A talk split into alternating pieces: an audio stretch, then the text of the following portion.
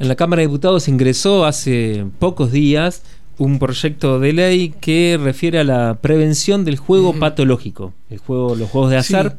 Sí, Eh, sí. Vio que hay muchas personas que tienen este, problemas con el juego y bueno, se elaboró un proyecto de ley para abordar esta problemática desde el Estado provincial y estuvo trabajando el IAFAS en ese sentido, así que vamos a conocer un poco más de este proyecto dialogando con Carolina Molina, que es psicóloga y jefa del departamento Juego Responsable del IAFAS, que está en comunicación telefónica.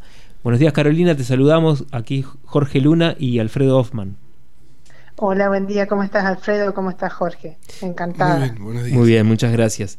Bueno, queríamos saber sobre de qué se trata este proyecto, cómo fue el proceso de, de elaboración de este proyecto de ley, a qué se apunta con este proyecto.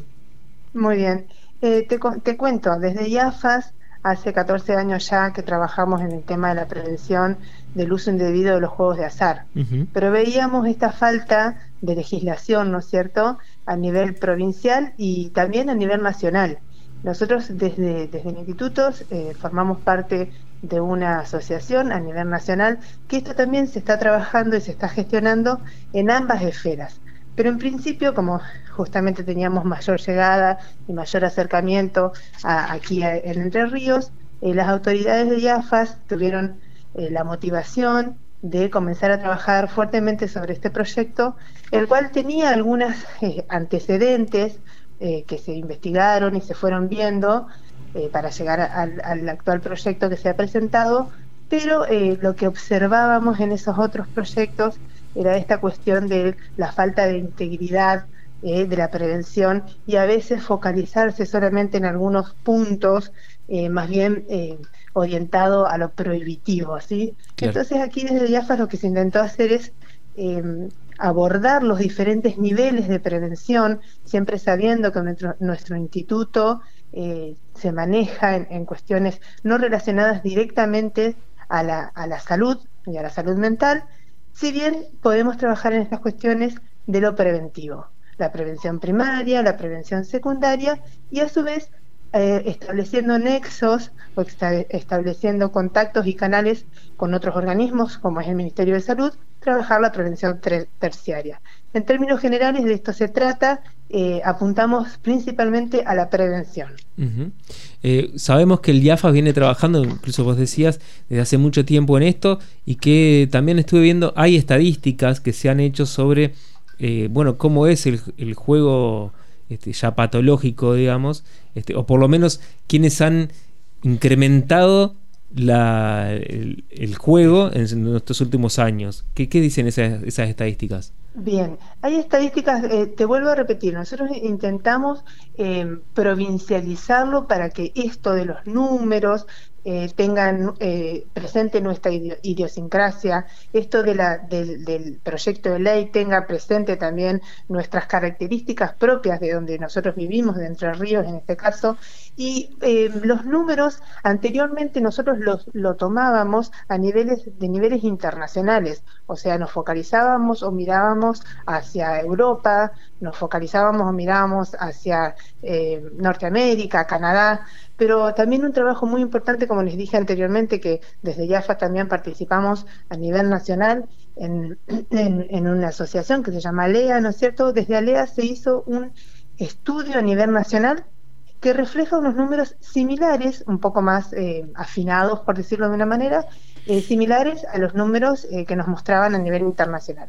Y fuimos un poquito más allá y también realizamos esa misma o replicamos esa misma eh, investigación a nivel nacional, la realizamos a nivel provincial, lo cual nos muestra un porcentaje, si es que queremos hablar en números, aproximado del 4% de la población de personas que tienen problemas con el juego. Ahí también podemos diferenciar qué es lo que es un jugador social, que es una persona que va y juega para divertirse, no tiene ninguna problemática en esto de la vinculación con el juego, eh, un jugador con algún tipo de problema, un jugador con algún tipo de problemática, pero no tiene instalada la patología, ¿sí? Y ya podemos hablar de un jugador patológico, que es un porcentaje muy bajo, un 0,2% o un 0,3%, el cual ya podríamos hablar de una persona que está en el, en el rango de lo patológico que presenta características de juego, ya no problemas, sino más relacionado,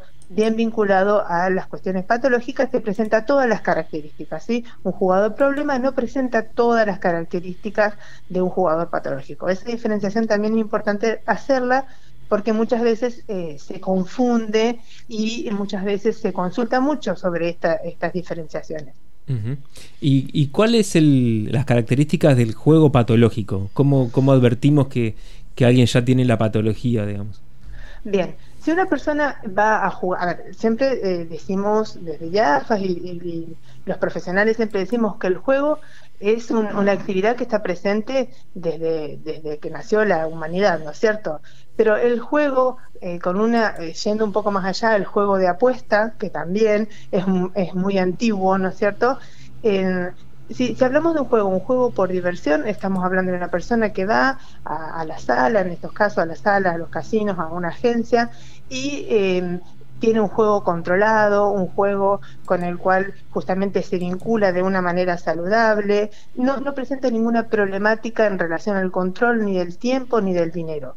Cuando hablamos de un jugador problema o problemático, ya estas, eh, como dije, estos factores anteriores ya se encuentran un poco modificados en el sentido de que puede estar comenzando a afectar algún área de su vida, puede ser el área económica, puede ser el área personal, eh, etcétera. Algún área de su vida, pero sin embargo le permite continuar con vida diaria, vida cotidiana y eh, algo del control podría llegar a estar afectado también.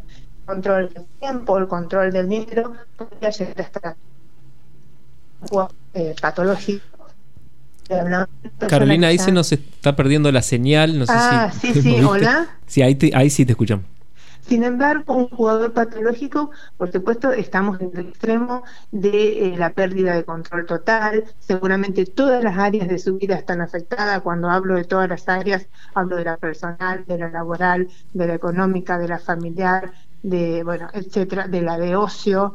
Eh, todas sus áreas se encuentran afectadas y siempre existe una un, descontrol, ¿no es cierto? Un descontrol, eso en términos generales. Por supuesto que en cuanto a lo psicológico podemos describir un poco más, pero siempre como les decía antes, nosotros intentamos llevar a la población una, eh, un mensaje preventivo y siempre intentamos hacerlo con terminología entendible y comprensible para todos.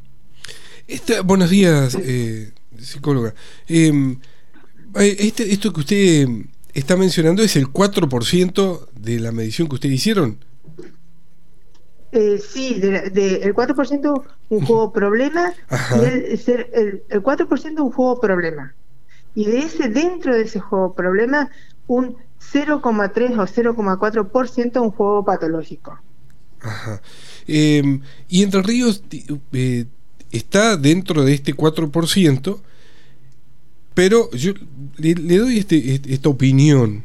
Eh, porque decimos, sí, es el jugador compulsivo y automáticamente lo menciona. A ver, nos imaginamos ir a jugar al, a la quinela, ir al casino, pero. ¿Y las carreras de caballo, las domas, las apuestas que hay por afuera? ¿Se contempla esto en este 4%? Eh, no, no se contempla porque justamente nosotros hablamos de, del juego oficial, del juego que administra IAFAS. Claro. De este tipo de juego que usted está mencionando no es un juego que entra dentro de la esfera que IAFAS administra. Claro. Claro, eso es, el, juego clandestino. aún más debe ser el, esta, esta problemática que le pasa a nuestra población. Sí, sí. Eh, y sí. sí. justamente era como les, les, decíamos antes y como eh, yo tampoco escucho muy bien, ¿no es cierto? Pero eh, el otro compañero eh, tuyo, no sé si Alfredo o Jorge, Me, estaba comentando, eh, nosotros siempre intentamos focalizarnos o, posicionarnos en esto, en números, en porcentajes, ¿no es cierto? Lo otro es opinión, seguramente es una opinión eh, a ver, de, la calle, por decirlo de alguna manera, ¿no? Pero bueno, no son, por supuesto que no son números que manejamos porque eh, queda por fuera, queda por las cuestiones por las cuestiones ilegales, ¿no es cierto? Entonces no es, no es una, una esfera a la cual nosotros tengamos acceso. Una de las cosas que me llamó la atención del proyecto de ley es esto de la autoexclusión. No sé si querés contarnos de qué se trata. Sí, cómo no. La autoexclusión también, como les decía anteriormente, funciona en, en, en YAFAS desde hace varios años ya. Es un mecanismo que, como la misma palabra lo dice, eh, la, la propia persona lo solicita de manera voluntaria, solicita no ser aceptada o que su presencia en las salas de juego no sea este, aceptada. Eh, solicita no ingresar a las salas de juego de la provincia de Entre Ríos. Esto nuevamente siempre eh, dentro de la injerencia que eh, IAFAS tiene en la provincia de Entre Ríos. ¿sí? Solicita que por el término de un año no se le permita el ingreso a las salas de juego de la provincia de Entre Ríos y dentro de ese año, como yo les decía anteriormente, tiene la posibilidad también de comenzar un tratamiento psicológico eh, a través del convenio que IAFAS tiene actualmente con el Ministerio de Salud. Todo esto es de manera voluntaria, tanto la autoexclusión como el eh, comenzar este tratamiento psicológico. Claro. Y una vez que uno se inscribe en ese, en ese registro, cuando va a una sala de juego no lo dejan entrar directamente. Exactamente. No lo dejan entrar o si en el caso hipotético de que la persona permite, eh, perdón, eh, de, la que, que, la persona haya sorteado la seguridad por, del ingreso de la sala y se lo detecta dentro de la sala de juego, le, se le solicita que se retire, ¿sí? Eh, esto, en este momento actualmente, se está realizando de una manera, por decirlo, las personas, quienes trabajan en las salas de juego, la vigilancia de las salas de juego realizan ese control, pero también hay un proyecto aquí a nivel IAFAS de que se comience a detectar esas personas a través de un software de detección de rostro para realizar un control más específico y más fino. Claro. Bueno, y otras cuestiones también que contempla el proyecto de ley es esto de la, de la concientización. ¿Cómo, ¿Cómo se llevará adelante eso? Eso de la concientización también entra dentro de eh, la, prevención primaria. Cuando hablamos de prevención primaria, justamente hablamos de esto de concientizar a la población, de acercar información precisa y eh, fidedigna en relación a esta temática. Nosotros tenemos un programa de acercarnos a la sociedad. Por ejemplo, el último ejemplo que les puedo eh, dar es la semana pasada, ¿no? La semana anterior estuvimos con un puesto, con un stand de IAFAS en, en la Feria de las Carreras del Instituto Becario, donde pasaron más de 5.000 sí. alumnos. Entonces ahí también abordamos otra población, hablando siempre desde la prevención, abordamos otra población ya más desde, desde los jóvenes, ir comentándoles, eh, hablándoles, acercándoles información a través de talleres y demás, en relación a la prevención ya de, de los juegos, eh, de las TICs, de las nuevas tecnologías, ¿sí? sí. Eh, para ya ir previniendo desde ahí el buen uso de las nuevas tecnologías para que posteriormente, en el caso de que ingresen al, eh, al mundo de, de, de, los juegos de azar, eh, ya tengan establecido buenos hábitos de, vincular, de vincularse con los juegos. Uh -huh. Entonces, de esa manera y de otras tantas, nos acercamos a la sociedad a través de eh, la concientización y de acercar información y material. También otro día muy importante que nosotros tenemos para realizar estas acciones es el 17 de febrero, que es la Semana del Juego Responsable. En esa semana realizamos muchas acciones orientadas a la comunidad para acercarnos y llevarles todo este tipo de información.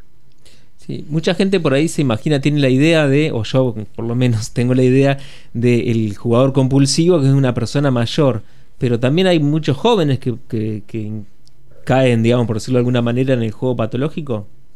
Eh, eh, sí, existen diferentes franjas y por lo general también los estudios nos muestran que las diferentes franjas de edades eh, se vuelcan a diferentes juegos, ¿no es cierto? diferentes tipos de juegos. Eh, por lo general, como les decía antes, las franjas de edades más jóvenes se vuelcan un poco más a juegos relacionados a lo online, a juegos relacionados a, a las consolas, bueno, a lo, a lo, que tienen mayor acceso o fácil acceso a través de un celular, ¿no es cierto?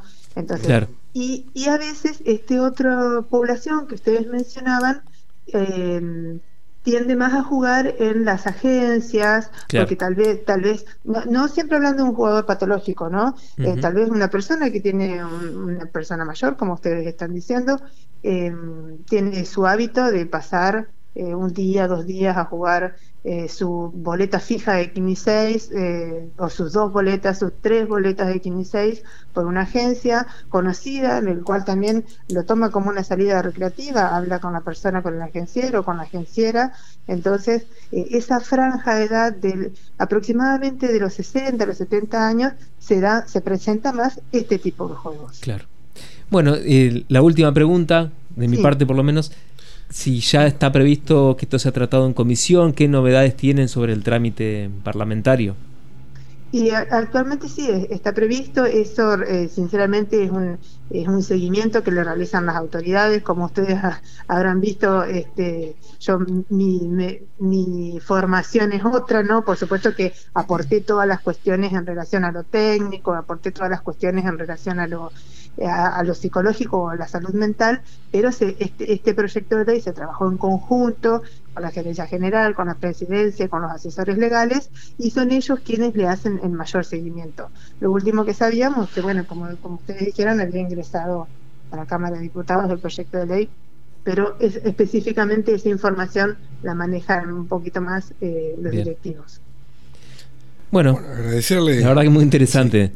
Muy interesante lo, que nos contaste, Carolina. Como siempre, como siempre a disposición y como les decía, este, estamos eh, muy deseosos de que esto siga adelante y eh, sabemos, como les dije anteriormente, que hay otros proyectos, pero que no lo tratan de una manera integral, ¿no es cierto? Esto, como les decía, los diferentes tipos de prevención y demás eh, se, se, focalizan más en cuestiones preventivas, como, bueno, se focalizan mucho en esto de de no poner eh, un cajero automático a X cantidad de cuadras y demás, o no utilizar tal o cual tipo de, de, mm, tarjetas, ¿no? Pero bueno, con dos o tres puntos o dos o tres acciones no abordamos la temática eh, completa, que es mucho más compleja. Sí, sí.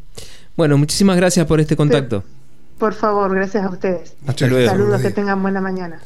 Hablábamos con Carolina Molina, que es la directora de juego responsable del IAFAS a propósito de este proyecto de ley sobre juego patológico, prevención del juego patológico que ya ingresó a la Cámara de Diputados. Las voces de los protagonistas en Radio Diputados.